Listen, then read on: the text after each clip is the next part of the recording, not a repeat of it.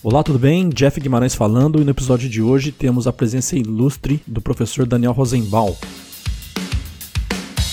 O professor Daniel tem uma bagagem fora do comum, já coordenou o centro de tênis no exterior e ele traz excelentes reflexões e provocações a respeito de treinamentos. Daniel fala também do seu curso de capacitação junto à Federação Paulista de Tênis. O programa está um verdadeiro workshop e tivemos que dividir em dois volumes. Então fica aí com o volume 1. Obrigado pela sua companhia, aproveite o conteúdo que está demais. Two games only.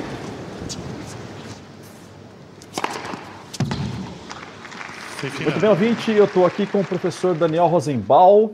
Professor, muito obrigado por aceitar nosso convite aqui no podcast Tenistas em Ação. Eu que agradeço. Professor, eu participei de um curso seu e a maioria do, acho que quase que 100%, acho que eu era o único que não era professor, eu era aluno, né? E algumas coisas me chamaram a atenção ali, né? Eu estava ali como, como curioso, como produtor de conteúdo e como aluno, e aí eu pude perceber o que eu recebo das academias com o que você estava passando ali, né? Eu notei algumas coisas assim muito diferentes. Uma das curiosidades que eu tenho é de onde surgiu a inquietação de se montar um curso nesses moldes, já que, assim, pelo menos eu posso até estar enganado, mas eu percebo que em muitas academias e professores não tem aquela visão que você tenta colocar da maneira como treinar, de você contar. E eu queria saber também se outros professores te cutucavam. Ô professor, faz um curso aí, porque a coisa como tá, a gente tá perdendo aluno, a coisa não tá legal. O que você pode falar sobre isso? Primeiro, você como praticante, como tenista e como curioso e como alguém que, como todo tenista é, na sua grande maioria, gosta de se aprofundar e de saber sobre tênis, você também, como todos os outros, são muito bem-vindos aos nossos cursos. Mas alguns anos atrás, tínhamos muita dificuldade, porque só se tinham fotos dos jogadores e a foto é uma parte, vamos dizer assim, congelada daquilo que acontece quando jogam, principalmente no que diz respeito aos movimentos. Hoje, com, com a tecnologia, as câmeras e todo o sistema de análise de filmagens que a gente tem, é possível ter, obviamente, outras perspectivas, inclusive outras interpretações. Mas não é só de movimentos e de golpes que o tênis é feito. Ele é feito também de números, é feito de uma análise do jogo que envolve número de pontos, que envolve número de golpes rebatidos por pontos, que envolve porcentagem, que envolve toda uma série de considerações que se tem para estudar, observar o jogo e uma vez que nos aprofundamos mais no jogo, temos melhores condições de ensiná-lo. Uma, uma coisa é certa, é que o tênis, ultimamente, é, tem aprendido muito com tudo que são as ciências do esporte. E as ciências do esporte também têm evoluído muito a partir de toda uma revolução tecnológica que permite observar o que fazem os atletas de, de alto nível com, com mais profundidade e mais detalhe. Tudo isso é muito, muito novo, tem três, quatro décadas, né? A, a Olimpíada de Barcelona foi revolucionária pela, pelas possibilidades de análise biomecânica, cada vez sabemos mais sobre nutrição, cada vez a recuperação dos tenistas é melhor, cada vez mais há uma aplicação das ciências do esporte no treinamento, o treinamento também tem mudado e tem se utilizado novas teorias de treinamento, e como o tênis está aprendendo dos outros esportes é, e também de outros conceitos das ciências do esporte, e, e todos esses conceitos eles levam tempo para se instalarem, para se estabelecerem e para convencerem e para fazer com que os treinadores modifiquem seus métodos. E uma vez que os modificam se acostumam com novas ferramentas tudo isso tudo isso leva leva tempo é capacitação é experiência do próprio treinador com os novos métodos. Isso considerando que, para formar jogadores, levamos em consideração a questão do, do longo prazo, então só vamos sentir efeitos do treinamento ou das novas metodologias depois de 2, 4, 5, 8, 10 anos de trabalho e assim vemos os resultados na prática e a partir dali não só aprendemos a usar novas ferramentas, mas também nos convencemos de que elas são válidas ou inclusive aprendemos a, a utilizá-las de acordo com, com o nosso proveito pessoal eu diria até com nossa nossa intuição né, ali na hora de, de aplicar os métodos também. Então, se, se formos levar em consideração, por exemplo, outras modalidades esportivas que também estão sujeitas a treinamento para que haja melhora. Então, temos, por exemplo, que quando corremos, contamos quantos metros, quantos quilômetros, contamos a velocidade, contamos a frequência cardíaca, tempo de recuperação, enfim, temos uma série de ferramentas de, de, de quantificação que são, são importantes para saber aonde estamos e se há ou não progresso. Né? Também sabemos se não há um excesso de, de treinamento ou há uma, uma, uma de repente um, um, subtreinamento porque não treinamos aquilo que eventualmente era possível treinar ou era conveniente treinar. É, na natação se contam quantos metros, quantas batidas, quantas idas e voltas, quando se levanta levanta peso na musculação, na academia, sabemos quantas séries, quantas repetições, quantos quilos, durante quanto tempo faremos, até que haja uma, uma, uma melhora sensível e perceptível, até mesmo como avaliamos a melhora. Tudo isso são números, não é só uma sensação, são números Uhum. São dados concretos que temos e que não só orientam o treinamento, mas também orientam toda a sucessão de treinamentos. E o tênis, ele, ele sempre sofreu e ainda sofre muitíssimo, isso é uma tendência ainda no mundo inteiro, de não quantificar o treinamento, de não saber as cargas, de não considerar a intensidade, de não se, não se controlar todos esses aspectos, como para saber, inclusive, se, se, o treinamento é válido, se ele é benéfico ou, pelo contrário, se ele é prejudicial, se pode causar lesão, se pode causar estresse, fadiga, enfim, pode levar o, o jogador, o praticante, o atleta, talvez no caso, a, a ter um, um rendimento abaixo do que ele poderia ter. Então, quando falamos em treinar, falamos em desenvolver, falamos em prazos, falamos em planificação, todos esses números, eles têm que estar presentes porque são nosso nosso ferramental de trabalho e a partir dali podemos estabelecer melhor aquilo que fazemos de uma forma mais concreta, de uma forma mais criteriosa e, e, e tomar as decisões cabíveis. O tênis sofre muito porque faz muito pouco tempo que ele se aliou às ciências do esporte e está aprendendo a se utilizar das ciências do esporte, dos princípios de treinamento, para reger os treinamentos. Uhum. Então, vemos, claro, muita gente treinando, muita gente aproveitando o tempo de quadra, mas ainda não de forma propriamente científica ou, ou justificável. Né? E, bom, eu diria que estamos aprendendo, o tênis está aprendendo. Né? Hoje, cada vez mais, se utiliza de, de números, de estatísticas, cada vez são melhores, cada vez nos ajudam mais, e o que é importante é, é traduzir essas estatísticas em informações benéficas que orientem justamente o treinamento. Então, por exemplo, se temos uma informação que diz que 80% dos pontos não ultrapassam as oito bolas rebatidas, duas delas é o saque, a segunda devolução. Então, a grande maioria dos treinamentos devem ser, pelo menos quando, quando o objetivo é simular situações de jogo, um treinamento mais específico para o tênis. Então, não 80% dos, dos pontos jogados não devem ultrapassar os oito golpes em conjunto dos dois jogadores se sabemos que todos os pontos começam por saque e devolução, né, então, talvez os fundamentos mais importantes a serem treinados é sacar, devolver e continuar jogando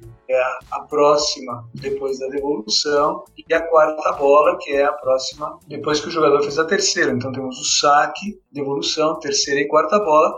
Essas quatro bolas são as, os quatro golpes mais importantes do jogo e deveriam ser os, os mais treinados. É, na prática, não é isso propriamente o que a gente vê. A gente vê que, os jogadores sacam muito, não contam propriamente quantos saques sacam, e, e depois que sacam, não continuam jogando, ou seja, que não treinam propriamente a ligação entre o saque e os próximos golpes. Se saca muito. Às vezes se saca muito pouco. E os números são ah. importantes até mesmo como elementos de convencimento, porque se um aluno ele joga ou ele tem aula, vamos supor, duas vezes por semana e ele em cada treino ele saca saca 100 vezes, né? saca um, um cesto de bola mais um pouquinho, né? com as devidas precauções e hipoteticamente, na melhor das hipóteses, esses saques são bem organizados, então a gente saca 200 saques por semana, são 800 saques por mês. Isso dá mais ou menos é, de 8 a 10 mil saques por ano. Então sabemos que, contando um jogador que joga duas vezes por semana, ou que treina duas vezes por semana, ele deveria estar sacando um mínimo de, de 10 mil saques por ano. Né? Então, tem que ver o que está sendo treinado, praticado, aprendido quando se sacam 10 mil saques por ano. Né? Então, são números importantes que o treinador tem que ter na cabeça e que não só controlar esses números, mas saber que ao longo de um ano sacaremos 10 mil vezes, usamos esses 10 mil saques. Uhum. E isso não acontece, não acontece porque nem sequer se tem consciência de que é possível esse número, é possível essa quantidade, porque que não se pensa nesse sentido, se pensa no, no conjunto de saques que vamos sacar hoje e, e, por aí vai. Então, o treino é muito o treino de hoje e não o treino que faremos ao longo de um ano, ao longo de três anos, ao longo de quatro anos. O pensamento em longo prazo ele ainda ele ainda não, não faz parte uh, das considerações dos treinadores na forma de encarar o trabalho ou ao estabelecer o trabalho. É um, é um processo educativo, é uma cultura de trabalho que, que, a gente tem que instituir e isso não, não é exclusividade nossa aqui no Brasil. No mundo inteiro, a grande maioria dos professores de tênis, eles trabalham com aquilo que acontece hoje em vez de trabalhar de forma planificando, estabelecendo e se preparando para um trabalho em longo prazo. É uma, é uma tendência mundial, é uma tendência mundial porque é, é, é recorrente é, o fato do, dos treinadores de tênis serem tradicionalmente jogadores bons, razoavelmente bons ou muito bons, e que terminaram sendo professores em seus clubes, que não necessariamente fizeram ou um curso de educação física, ou um curso para treinadores, ou propriamente não fizeram um curso para professores de tênis. A nossa tradição profissional, ela, ela tem uma origem, uma origem muito forte, culturalmente muito marcante, do professor de tênis ser um, um jogador de tênis bom. E só faz muito pouco tempo que tem um processo realmente de capacitação, tem um processo de, de, de cursos para professores de tênis. Tudo isso é muito recente no mundo do tênis, né? Ah. A partir dos anos 90, praticamente, é que começa a se tornar uma, uma necessidade, ou até mesmo começa a se tornar uma imposição, uma diferença dentro do mercado, é, uma exigência do mercado, uma exigência legal com alguém que vai trabalhar, que tem que ter algum curso, algum curso formal que oficialize sua profissão, mas até os anos 90, até os anos 2000 e em muitos lugares ainda é possível ser professor de tênis sem que haja nenhum tipo de formação específica, atualização. Tem lugares muito mais avançados nesse sentido, na Europa principalmente, tem lugares muito mais é, atrasados, né? mas a, a capacitação e, e, a profissionalização e a atualização dos professores de tênis no mundo. É uma novidade que tem talvez 20 anos, é, é, muito novo, é muito novo. E todas essas novidades dentro da área, vamos chamar assim, acadêmica no tênis ou científica no tênis, ainda são difíceis de se colocarem na prática porque ainda não há muitos, muitos casos e colocar isso na prática, ver realmente como isso funciona. Uh, isso passa a ser uma experiência pessoal do próprio professor, que, por um lado, mantém seus velhos hábitos, por outro lado, imita uh, informações hoje cada vez mais oferecidas né, na, na, nas, nas redes e na internet. Então, eu, eu acho que ainda tem muita confusão, tem muito pouca, pouco esclarecimento e os professores estão, cada um está tendo que, que descobrir uhum. por si qual é o caminho, né? meio que um labirinto. Nos nossos cursos, a gente tenta ao máximo mostrar os caminhos para sair do labirinto e estabelecer criteriosamente quais são as decisões que o professor pode tomar na da aula. Né? A gente quer que ele tenha ferramentas e que tenha, sobretudo, critérios para saber e para argumentar por que ele está dando essa aula em vez de estar tá dando, tá dando outra aula. Uhum. É o que a gente passa nos cursos. Entendi eu percebo que você está sempre com outros professores. Eu vejo você bem ligado, por exemplo, com o Carlos Kimaer, que para mim também é um, além de ter sido um sensacional jogador, ele é um estudioso também, né? Existe alguma espécie de união entre vocês ou não? A coisa vai acontecendo, é uma coisa sua mesmo? Ele está mais envolvido com competição? Eu acho que com relação ao, ao Carlos funciona assim. Tem uma amizade muito profunda com o Carlos, uma admiração e um respeito muito grande. É, eu sei que ele é recíproco. Em alguns momentos estivemos muito mais próximos. É, no que diz respeito a não só nos encontrarmos com muito mais frequência durante mais tempo, mas também é, ficarmos em contato e comunicação praticamente em bases é, diárias criamos juntos o Departamento de Capacitação de Professores da Confederação Brasileira de Tênis no final dos anos 90. Isso foi um marco muito importante. Antes disso, trabalhamos juntos nos cursos de professores que ele organizava particularmente nas clínicas e no centro de treinamento em Serra Negra. Estive muito em Serra Negra, enfim, estivemos muito juntos ao longo desses últimos 30 anos. Nos colocamos à disposição do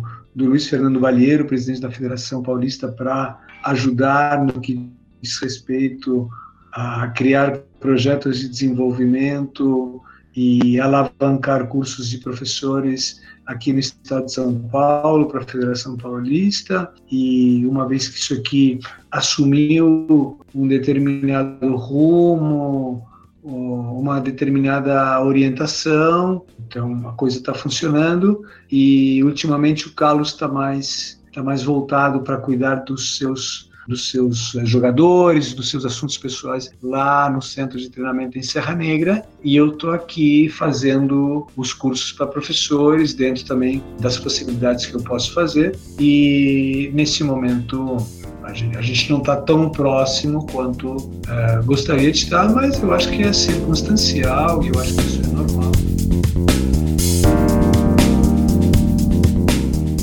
Professor, é, eu vi esses dias lá naquele. Você tem o um, um grupo lá do pessoal que já participou dos, dos treinamentos, né? E eu vi que um professor postou lá uma, um vídeo de uma, acho que uma aluna dele, colocando em prática uma da, um dos exercícios que você passa no curso. E ficou bem legal. E o que eu queria saber se outros professores têm te dado feedback, só oh, tô colocando isso aqui, o pessoal tá gostando, percebi que a minha aula ficou mais dinâmica, o pessoal é, tem, tem aderido. O pessoal tem te passado esse tipo de feedback parecido com o que eles fizeram lá no, no grupo? É, bem, bem lembrado, Jeff. Foi Paulinho, Paulinho, né? Sim, foi muito legal. Faço votos que os professores se apliquem, estudem o material que recebem, que não é pouco, que eles leiam tudo aquilo que eles receberam uh, em termos de material de apoio. Faço votos que sejam ousados e atrevidos para colocar novos formatos, como viram nos cursos, e tenho uma impressão e um, um otimismo também de que sim, os cursos são benéficos, eles ajudam e, e, os professores veem com muito bons olhos e sei que eles eles estão evoluindo por causa disso. É, o, o, feedback que, que eu tenho é porque os professores retornam e continuam fazendo os cursos, porque os professores, quando temos contato, falam muito bem, falam com muito carinho, com muito agradecimento, com palavras bacanas, é, com muitos elogios, com muita admiração. Então tenho, tenho esse feedback. Eu também tenho o feedback dos professores aconselharem para colegas, para os seus amigos. É, eles mandam outros outros colegas. Né? Ah, legal. Enfim, professores vêm porque ouviram falar que, que o curso é bom, em função da, da experiência que a gente tem. É, a gente sabe que os cursos causam um efeito muito forte, muito positivo uh, nos professores. Sabe que nem sempre quando você se impressiona do seu professor, você se impressiona pelo conteúdo que você recebe na sala de aula, vamos dizer assim, né? Uhum. Mas você se impressiona com seu professor pelo, pela forma como ele aborda a matéria, pela forma como ele se comunica com os alunos, pela motivação que ele passa, pela vibração, né? Uma, uma vez eu ouvi uma frase que diz que o que você mais pega do professor não é o conteúdo, é a sua personalidade. É, e se você gostou da sua personalidade, você vai se aprofundar no conteúdo sozinho, você vai atrás. Né? Você entende aonde está a, a, atuação, Jefferson? Não, não só está na pontualidade do conteúdo, na qualidade da, da informação, na forma como é passada, na linguagem utilizada, que ela é eventualmente acadêmica, mas também muito, muito aqui voltada para o nosso dia a dia e para as nossas aulas. Há uma tradução muito clara né, daquilo que se pretende dentro do nosso trabalho diário, né? Mas tu, tudo isso termina fazendo com que o professor ele se contagie por continuar se profissionalizando. Né? E, e essa ideia, é claro que a vontade é passar uh, informação e, e, dar o máximo possível para pro, os professores que participam dos cursos, mas também não, não pode ser tão pretensioso ao ponto de achar que isso é possível em, em 20 horas de convívio. Também uh, não há, não há cristão que aguente, ou seja, você tem muita informação, talvez ele, ele guarde 25, 30% disso daí, talvez ele utilize 5%, né? mas a gente tenta deixar alguns conceitos muito claros para que ele saiba se virar com esses conceitos, para que o professor comece a refletir a, a respeito deles, né? Nem sempre os cursos pretendem também passar informação, mas pretendem criar polêmica, criar debate, criar reflexão, criar dúvidas e talvez a ficha caia daqui a sete semanas numa situação de aula em que o professor se vê determinado, nossa, agora entendi por que aquilo e agora percebi e tudo mais, né? Então a forma como, como o curso é passado e a pretensão que se tem do, do, do efeito do curso para nós é muito clara. Não é que terminou domingo e segunda-feira o cara é um novo professor, totalmente diferente, totalmente capacitado. Com... Não, não, não, não, de jeito nenhum. Talvez seja um professor com, com dúvidas, talvez seja um professor com, com que, que, hesite em experimentar coisas novas. Vai chegar o momento em que ele vai sentir a vontade para experimentar, vai chegar a hora em que ele vai uh, se sentir. É como, é como um jogador que de repente a gente modifica alguma coisa numa empunhadura e não é amanhã que ele já sai utilizando no partido. Ah, ele vai levar um tempo, vai ter um tempo especial em que ele vai se permitir usar essa, essa modificação. Enfim, a gente confia muito em que o, o efeito do tempo e a personalidade de cada um vai fazer com que as mudanças aconteçam. Não há pretensão de que o participante do curso amanhã saia e seja uma cópia, uma réplica e um, um, um resultado do curso, né? Seria muito, muito muito pretensioso, né? É como até eu leio um livro, você lê um livro, em você cria um efeito, em mim outro. A influência desse livro, o mesmo livro foi lido, mas é como foi lido, por quem foi lido, em que momento uhum. de você seria muito. Você entende que não há uma pretensão do curso em si, em que o efeito seja uh, nem só imediato, nem também não igual em todos, né? É claro, não menos que alguns conceitos importantes que definimos, estabelecemos e tentamos é, propagar. Tá. Mas daí é que todos entendam esses critérios, esses argumentos e, e saibam utilizá-los. Né? É, isso é totalmente pretensioso, né? Mas isso que é bonito, né? É, isso que é bacana. Acho que isso é o, é o, é o mais enriquecedor. Propor que a ficha caia em algum momento. Legal.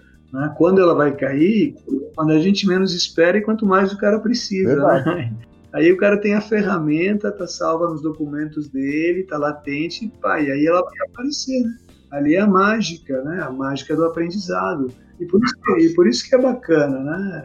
Não é matemática. Uhum. É, são pessoas, são, são, são humanos que estão ali participando dos cursos e cada um tem tem a sua realidade, seus clubes, seus alunos, seus momentos e, e por isso que é bonito, né? E por isso também que a gente não não tem confrontos com eles no sentido de faz assim porque né, ninguém está estabelecendo verdades ou, ou ninguém está obrigando ninguém a fazer uhum. nada, né? Olha, pouquíssimos ou eu não ouço ou podem falar, mas não falam para mim, né? Dizem, ó, oh, o curso foi muito ruim, não aprendi nada, não sei para nada, é, vou pedir o dinheiro de volta, sabe, né? Me arrependo de ter feito o curso, né? São raríssimos, eu, eu, eu não lembro, né? E para mim é muito legal saber disso, né? Porque pelo menos eu gosto de que as pessoas se sintam bem, eu gosto de que poder agradá-las, né? Eu, eu, não gostaria de, de saber que alguém vem no curso e, e rejeita o curso ou, ou, fica decepcionado, sabe?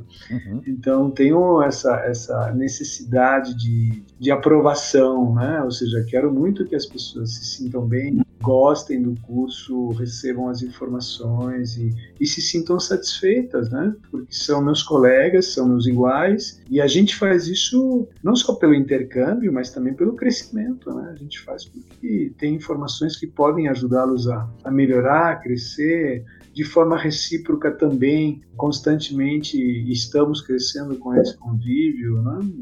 sempre repito e afirmo. Então, acho que o contato é muito bom, ele é produtivo, ele é enriquecedor, e eu acho que isso é, é o mais importante, inclusive mais importante do que as informações em si, que eventualmente amanhã estaremos mudando, né? Como já mudamos, né? Ou seja, em 98 começou com a Confederação Brasileira. A gente fazia isso, pô, o Kirmayer fazia desde 80 e 70 e alguma coisa. Né? Eu comecei com isso também bastante cedo, em 86, 87, então são vários anos e, e a coisa mais natural é que não só hoje ensinemos diferente, também as informações nos cursos, o formato dos cursos, a linguagem dos cursos, o conteúdo dos cursos, não podem ser igual àqueles que a gente dava há 10 ou 20 anos atrás. Seria parar no tempo e seria oferecer um desserviço para os professores que vêm receber informações. Né? A gente procura ser totalmente revolucionário nesse sentido, não só de dar para o professor ferramentas para que ele seja o construtor do seu futuro, mas também revolucionário no sentido de estar sempre oferecendo novos cursos e, e novas abordagens é, e, e novas perspectivas. Professor, eu queria que você comentasse um pouco sobre a experiência de Israel, como aconteceu isso, como surgiu esse convite e quando foi? O pessoal ter uma noção de, desse trabalho.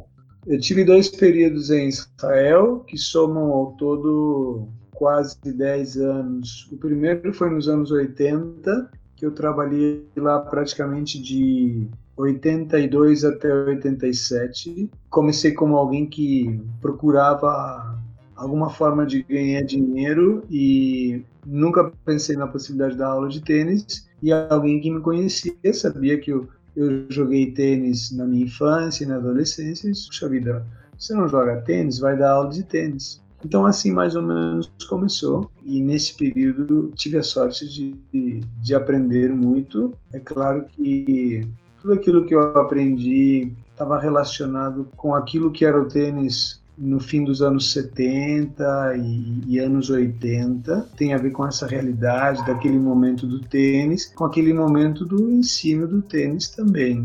E o lugar onde eu trabalhei era, era fortemente influenciado pelo tênis americano, que se utilizava naquela época muito de exercícios à base de lançamentos de bolas, dos drills eram chamados, o professor lançando bolas e os alunos tentando reproduzir movimentos. E esse foi assim o lugar por onde eu entrei e os conceitos de treinamento que eu aprendi naquele lugar. Para minha sorte, quase que imediatamente, quase imediatamente não, mas até mesmo por necessidade legal, eu tive que ir para fazer cursos de, de professores de tênis e terminei caindo numa grande escola, que é a escola para treinadores de alto nível, e lá tive um curso muito bom, extremamente embasado, com muitas disciplinas, como se fosse um complemento da Faculdade de Educação Física com especialização em tênis. E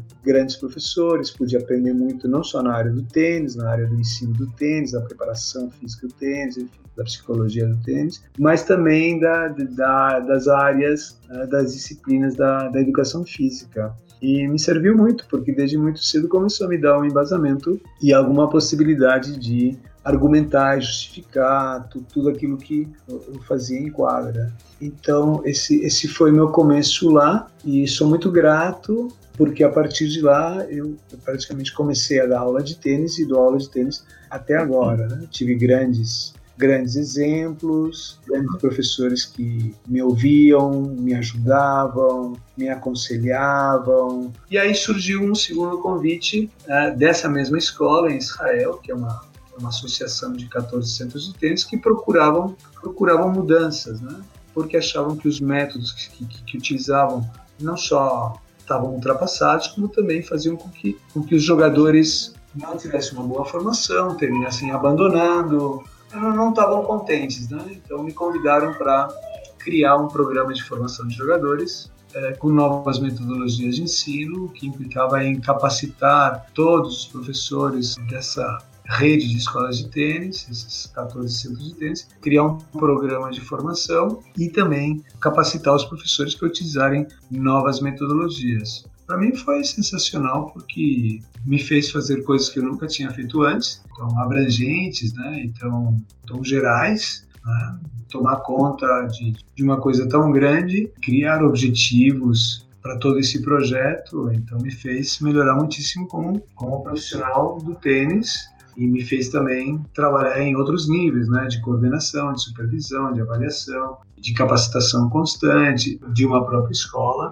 né, e eu, eu muito privilegiado, tenho muita sorte porque esse trabalho também me ajudou muito a, a crescer profissionalmente, porque pude fazer coisas que até então nunca tinha feito nesses níveis. Né? E um dos, dos aprendizados, não surpreendentes, mas já se podia esperar, era que a, a mudança dentro de uma escola é uma coisa muito séria, principalmente porque essa escola que tradicionalmente tinha, talvez ainda tenha resquícios de, de, de, procurar por certos objetivos e se utilizar de métodos de treinamento para atingir esses objetivos e que se viu frustrada em determinado momento por não ter resultados positivos ou convincentes, ao tentar mudar de objetivos e se utilizar de novas metodologias que correspondam a esses objetivos, obviamente que tem que passar por um período de aprendizado e adaptação, porque você modifica não só aquilo que você quer atingir, mas também as formas como se atinge. Então, praticamente era um número assim, 150 professores de tênis, acostumados com um determinado foco e uma forma de treinamento, ia dizer para eles: olha, pessoal, agora a gente vai, vai começar a trabalhar para atingir outros, outros objetivos. Com outras ferramentas, né? Então é, é, desviar completamente o rumo e fazer com que as pessoas se reeduquem e, e aprendam não só coisas que, que, nunca utilizaram, que não sabiam, mas também ter novos objetivos, né? Ter novas perspectivas. Então o foco era agora um, um ensino mais voltado para essa questão da tomada de decisões, das habilidades abertas, é, do desenvolvimento da coordenação motora e das habilidades é, gerais e variadas, que era totalmente o oposto a, aos objetivos anteriores e às metodologias utilizadas para chegar naqueles objetivos. Então, essa foi a, a experiência dessa vez. Então, foi extremamente válida, proveitosa e, e, e de muito crescimento. Né? Para mim, obviamente, e também para os professores que estiveram envolvidos por lá. E diretamente para os seus jogadores. Né? É verdade. Ô, professor, você falou umas, algumas coisas aí que me, me deram os gatilhos aqui, que é o seguinte. Eu entrevistei aqui o Silvio Bastos, né, que ele é treinador também, foi morar nos Estados Unidos, foi treinador por lá, no Brasil. E ele falou uma coisa legal, que ele falou algo assim, o tênis desenvolve a capacidade de, da gente de resolver problemas em frações de segundo, né? E outra coisa que também me lembrou é que um pouco essa coisa que você falou do nem sempre que joga com bons movimentos, movimentos bonitos, vai ganhar o jogo, né? Daquele que joga com movimentos não tão bonitos. Isso tem um pouco a ver com aquele livro do daquele treinador americano Brett Gilbert, ele fala Winnie Ugly, ganhando feio. É, ganhando feio, Winning Ganhando feio. Então, por fazer. Tem o livro, o livro dele é um livro bacana, um livro interessante. Eu acho que o, o, livro dele tem a ver com essa proposta, mais do que essa proposta tem a ver com o livro dele. Uhum. seja, vamos colocar cada, cada macaco no seu galho, né? Hum. Ou seja, essa, essa é a ideia, saber aonde entra o, o livro do Brad Gilbert, é, a, aonde ele corresponde dentro do nosso, do nosso armário nas as gavetas, as prateleiras, né? Então, quando ele fala do, do, do, jogo e como ele deve ser jogado e como se deve iniciar um jogo, como se deve jogar contra determinado adversário numa situação de jogo, seja um momento do jogo, uma contagem, ou... ah, mas ele descreve também, inclusive, de como ele diz assim, o jogo começa quando você organiza a tua bolsa, né? Uhum. Quando você prepara teu equipamento, ah, isso, isso é interessante, né? Porque o jogo não só começa quando você prepara a bolsa para ir para o clube jogar, mas o jogo começa quando você está treinando, né? E aí a gente pergunta, Ei, onde você está? Esse jogador já tem que estar tá se sentindo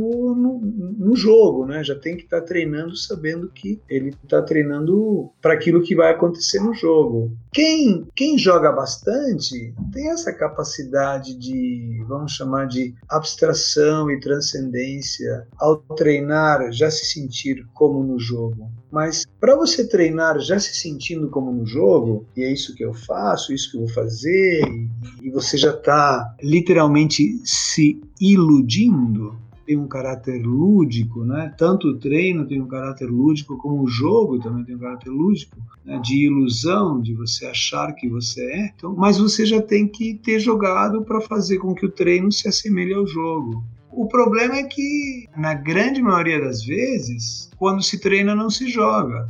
E se quando eu treino eu não jogo e jogo pouco, o treino jamais vai me proporcionar me colocar numa situação de jogo, porque não conheço o jogo, jogo pouco, só treino. Então o treino ele aparece como uma situação distante, por não dizer fictícia, que não se assemelha à situação de jogo. Então o jogador quando treina não se coloca como se ele estivesse em jogo porque ele joga pouco, ele treina muito. É, quem pode fazer isso? Quem joga bastante e já faz do treino um, como se fosse um jogo. Então, por isso que a gente insiste muito de que no treinamento se jogue muito. Uma forma de prática é jogar, jogar, jogar, jogar. Nem que sejam jogos dirigidos, onde você melhora um conteúdo. Ah, vamos jogar um jogo na esquerda cruzada Claro que vão melhorar a esquerda cruzada, né? Vamos jogar que só vale profundo, vai se melhorar a profundidade. Né? Vamos jogar aonde só vale ou não vale. Ao definir esses, essas condições de jogo, se reproduzem situações pontuais de jogo, mas se está jogando e, e, então se está desenvolvendo uma capacidade que é a capacidade de ser um melhor jogador, porque treinamos jogando. Né? Então uma, há uma associação direta entre o jogo e o treino e o treino e o jogo. Né? Então, falando do Brad Gilbert, tudo que ele fala está relacionado ao mundo dos jogadores. Né? Isso tem que ser trazido de alguma forma para o treinamento, tem que ser trazido de alguma forma para o ensino do tênis para quem está começando. Quem está começando nunca jogou, então ele tem que jogar muito para adquirir experiência de jogo. O ensino tradicional, ele, ele diz, não, não, não, você tem que aprender golpes, você tem que estar tá treinando e aprendendo golpes. Então esse camarada tem pouca experiência de jogo, muita experiência de treinamento de golpes, que não tem nada a ver com o que acontece no jogo. E aí, quando ele vai jogar, tem uma dissociação tremenda entre o que ele fazia no treino e o que ele tem que fazer no jogo. Então, é uma, é uma mudança de, de, de, de perspectiva, né? é uma quebra de paradigma que o, o, iniciante tem que jogar muito mais do que aprender golpes. Né? Com o tempo, ele vai melhorando os golpes. Se ele joga mais, ele tem experiência de jogo. Por isso que quem não faz aula de tênis e joga, ganha de quem faz aula de tênis e não sabe jogar. Então, não, não é tão misterioso assim. Então, com relação ao, ao, ao Brad Gilbert, aonde ele se encaixa? Se encaixa dentro de uma perspectiva de que, de que é importante analisar o jogo e praticar mais aquilo que se faz dentro do jogo. E se dentro do jogo se estuda o adversário, se dentro do jogo é conveniente jogar mais desta ou daquela forma, porque isso aumenta as chances de de ganhar pontos, se dentro do jogo reconhecemos momentos de altos e baixos, e que se em algum momento a maré está ao nosso favor, isso pode mudar a qualquer momento. Enfim, acho que o que o Brad Gilbert tenta, tenta trazer é que ao jogar ocorrem muitas coisas e elas têm que ser vivenciadas e aprendidas, né? E talvez ao dizer com ganhando feio, ele quer dizer que para ganhar, não necessariamente, e, e, talvez não aconteça, de que se ganhe jogando bonito. Né? É. Porque para ganhar jogando bonito, sinal de que o adversário não, não jogou muito bem. Se tem um bom adversário do outro lado, não vai deixar você jogar bonito. E para você é ganhar, fazer coisas feias. Você vai ter que jogar como você não gosta, você vai bater como você não gosta, você vai ter que sofrer, vai ter que aguentar até o fim, vai ter que esperar o outro quebrar antes de você quebrar, ou seja, o jogo termina se tornando numa, numa desejada experiência desagradável. Verdade. É, é desagradável, mas é um obstáculo a ser superado e por isso que é tão desejado, né? Porque se o jogo é fácil e você jogou bonito, eu acho que esse jogo você não. Primeiro, que ele não reflete a, a maioria dos jogos que se jogam. E segundo, quase que não é, quase que não é verdadeiro, né? Porque um bom jogador não vai deixar você jogar bonito e você não pode pretender jogar bonito para ganhar. Você tem que jogar para ganhar, nem que isso implique em, entre aspas, jogar feio. Mas talvez esse jogar feio é um jogar feio para você mesmo ou para você que foi criado com o espírito de jogar bonito, porque é, quem vê de fora, diz, nossa, como esse jogador é persistente, como ele é perseverante, como ele não quebra, como ele aguenta até o final, como ele, entre aspas, é, sofre e se mantém, como ele é persistente, como ele é duro de ganhar. Então, quem vê de fora não vê um jogo feio.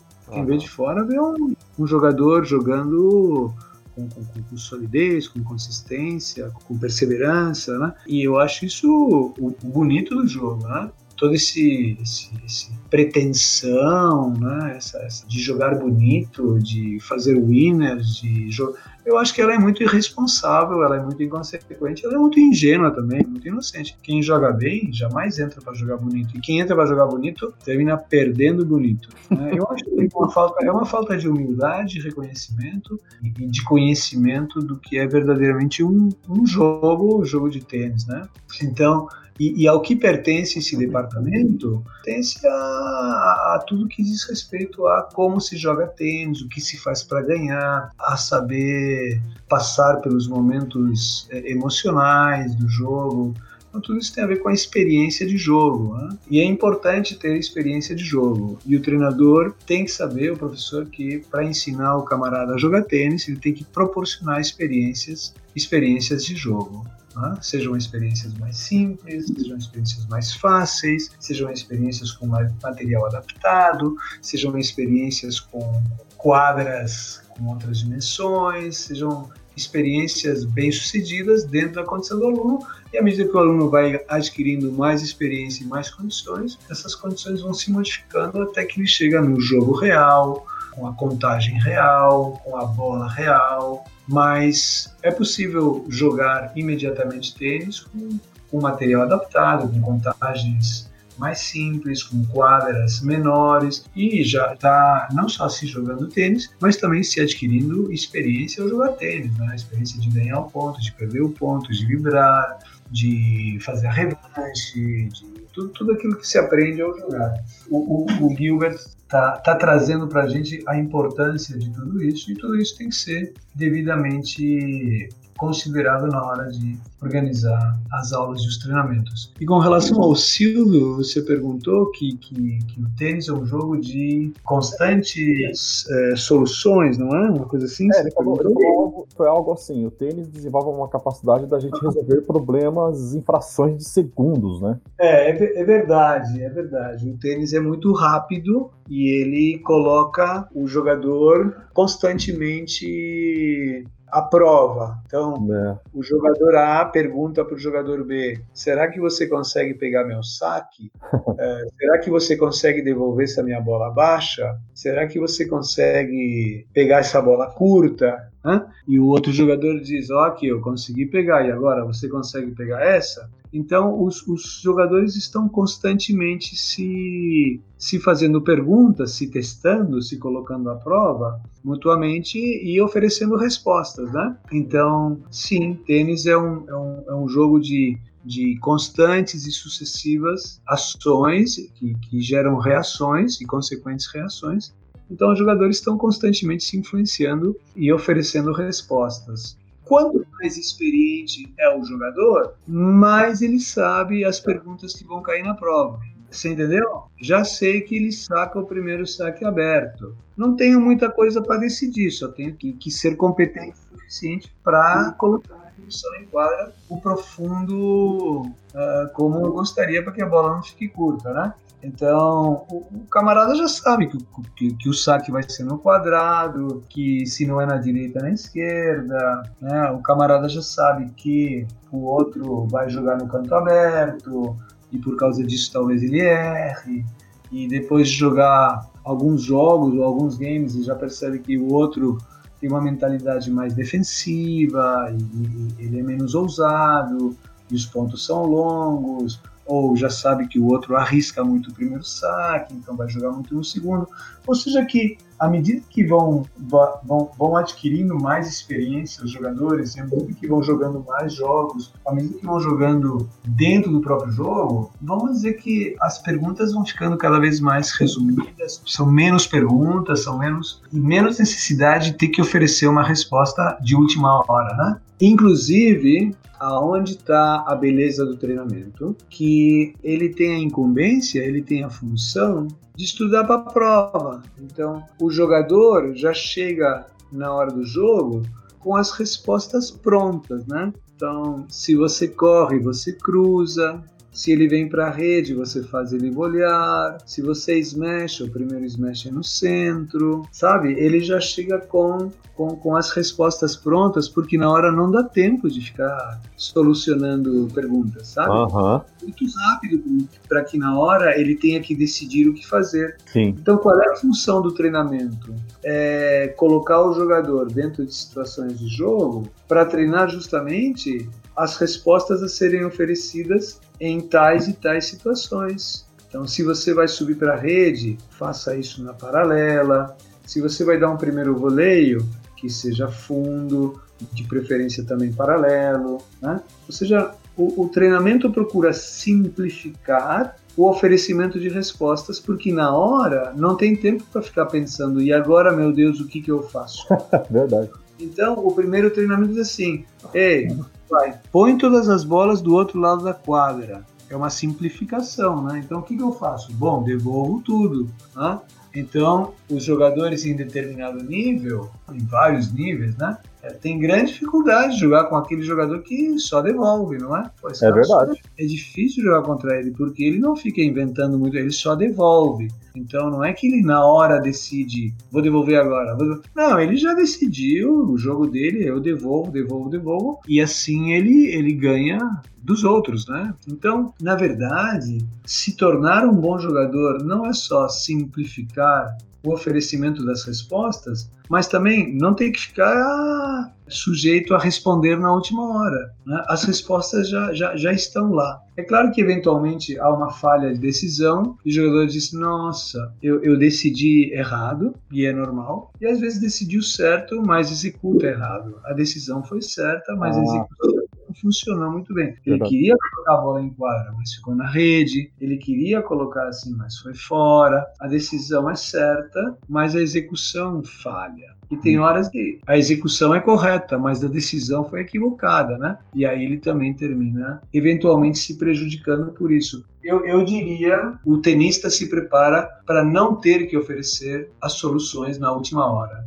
Né? É, na verdade, um bom treinamento faz com que ele já traga todas as lições prontas e, e simplesmente espere que as perguntas aconteçam no jogo para já ter as respostas. Né? É, é, um, é, um, é, uma prova, né? Uhum. É uma prova. O cara vai bem preparado porque estudou para a prova. Quanto mais ele faz a prova, mais ele sabe as questões que vão cair e mais preparado ele está para enfrentar. É uma boa analogia. No fundo, é a gente tenta encontrar essa simplicidade.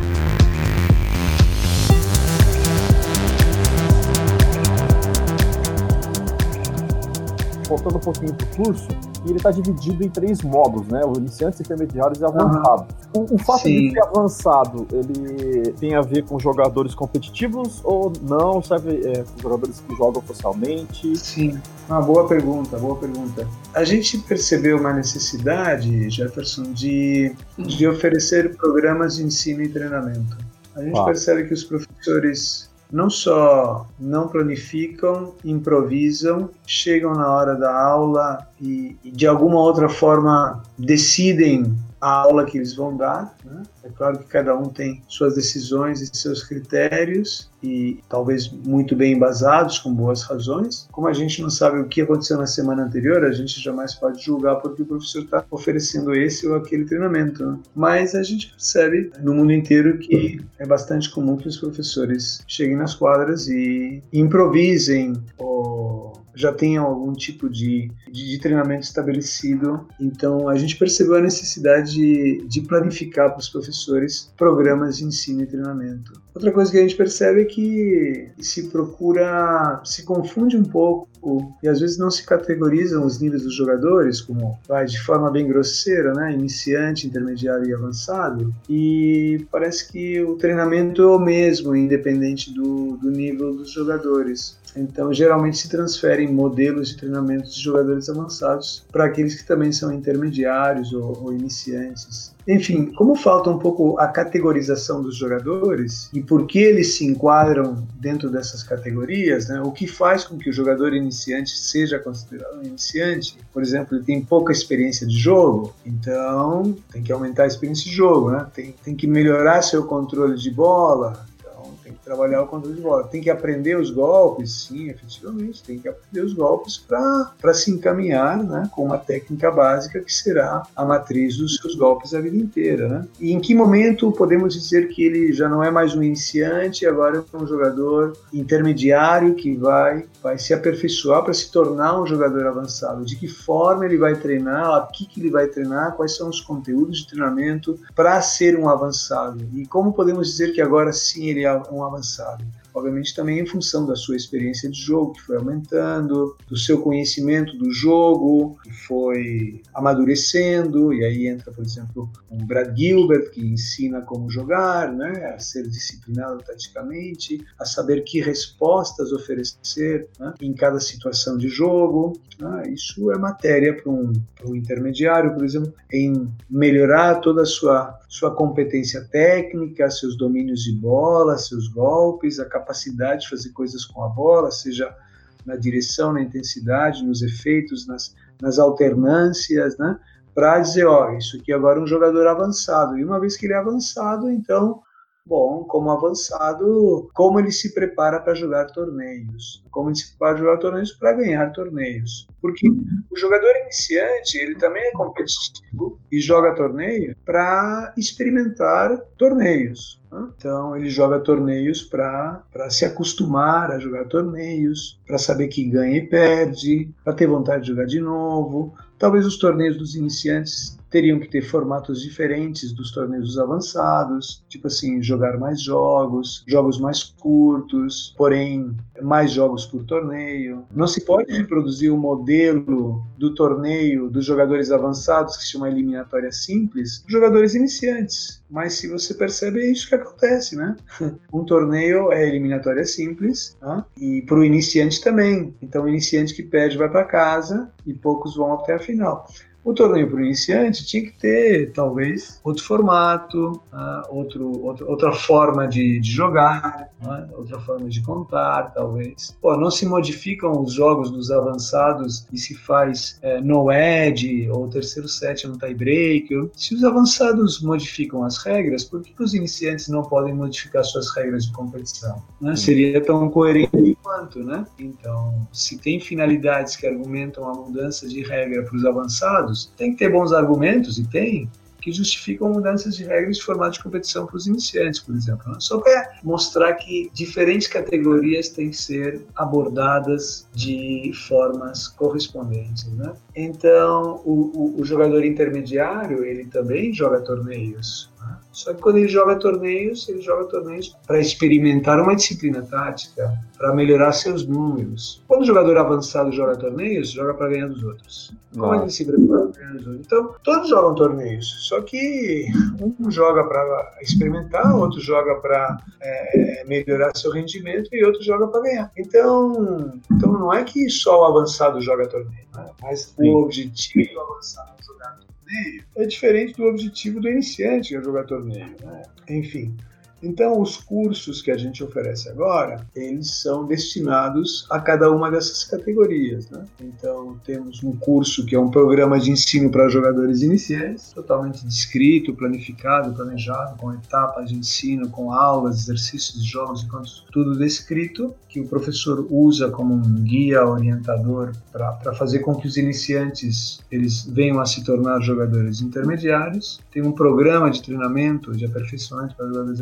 intermediários, para levá-los ao longo de etapas de treinamento e formatos de treino e objetivos de treino a serem jogadores avançados e tem o curso que é programa de treinamento para jogadores avançados, que é aquele que oferece para o treinador justamente os períodos em que se treina para se preparar para jogar o melhor possível nas competições. Então tem um um período de preparação, tem um período pré-competitivo, né? tem um período mais geral, tem um período mais específico, e tem o período da competição e tem o período do descanso. Então, quando o objetivo é ganhar torneios, há toda uma preparação para que se chegue no melhor ponto na hora de disputar esses torneios e então como é feita essa preparação, como são esses períodos, o que se treina, com que intensidade, com que volume, quais são os objetivos do treinamento. Por exemplo, quanto mais perto do torneio, os objetivos são mais táticos, os treinamentos são mais curtos, tem a intensidade real de jogo. Quanto mais distante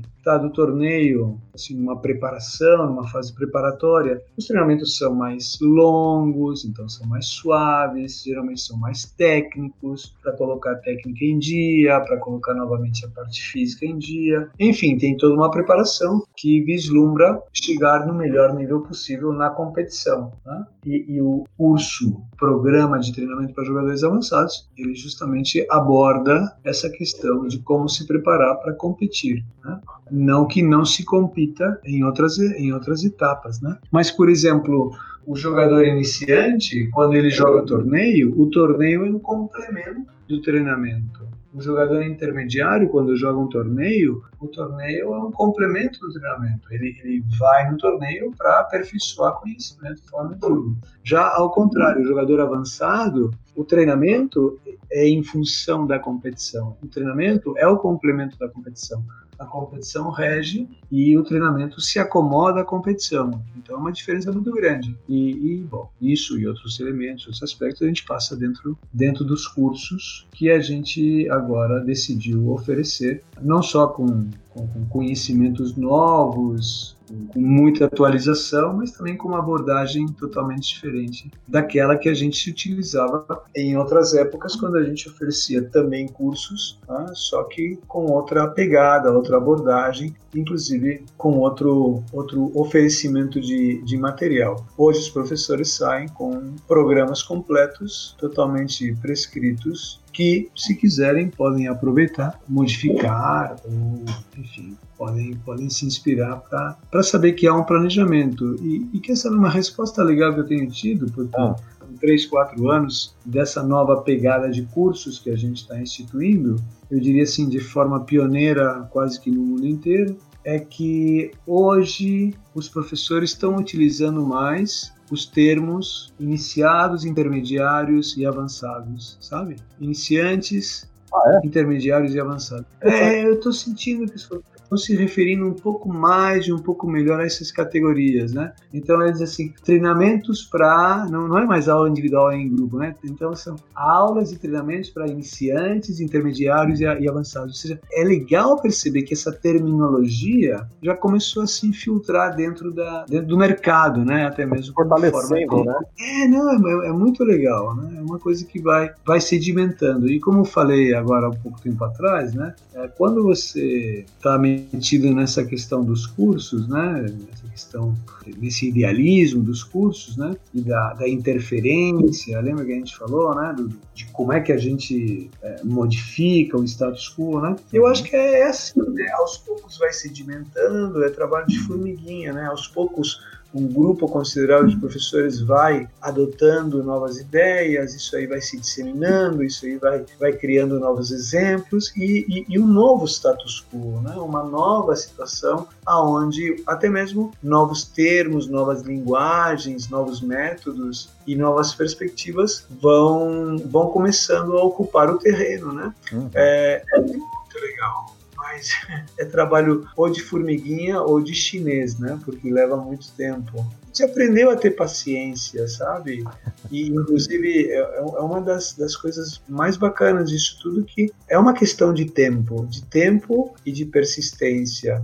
Né? Mas o, o, tenista de sucesso também é assim, né? É, é. leva tempo e só chega lá quem é persistente e perseverante. Não aquele que propriamente tem os melhores golpes ou sabe mais rápido, né? mas é aquele que tem mais paciência, está na frente e vai colher os frutos. Então é, é, é um pouco também da experiência que vai te dizendo que as coisas acontecem, né? cada uma ao seu tempo. Né? E, e, por isso é. que é bacana. Eu eu estou gostando muito dessa nova rodada de capacitação, agora na Federação Paulista. Eu acho que a gente está fazendo muito bem para todos os professores que participam, consequentemente para os seus colegas e seus, seus alunos e para a comunidade do tênis em geral também.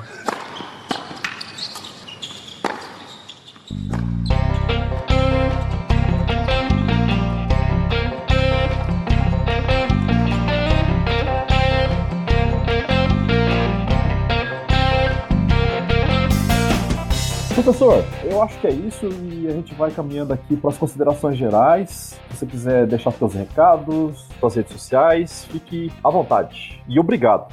Pô, eu que agradeço. Para mim é uma satisfação estar tá primeiro conversando com você. Prazer te conhecer, saber do teu empenho, da tua iniciativa à frente do Tenistas em Ação. Tomara que cresça e que difunda e que propague e seja cada vez mais, mais ouvido e tenha mais gente se conectando. Eu, eu tenho um Facebook pessoal, que é o Daniel Rosenbaum, e é onde, na verdade, coloco todas as, as informações sobre os cursos né, e algumas postagens, talvez, sobre, sobre tênis ou coisas interessantes voltadas ao esporte. Tem uma página que é a página de cursos de capacitação FPT e ali a gente também é, divulga todos os cursos.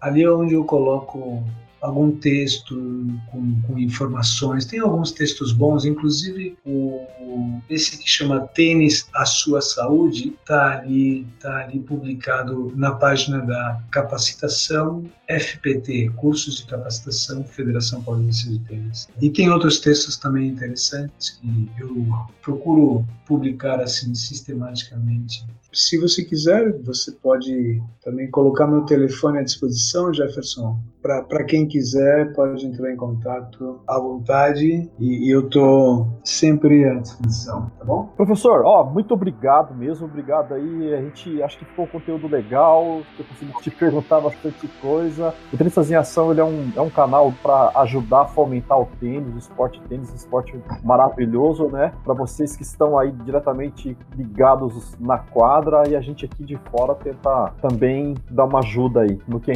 dentro das nossas limitações. Tá bom? Obrigado mesmo. Obrigado a você, parabéns pela tua iniciativa, pelo teu empenho e você pode contar comigo a qualquer momento também, Jefferson.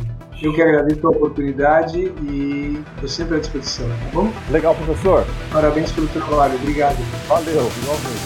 Tchau, tchau.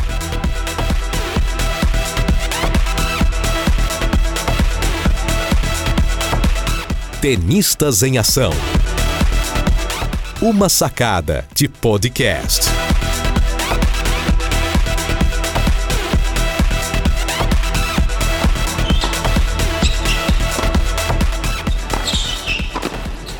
Lovely touch. Este podcast foi editado por Jeff Guimarães.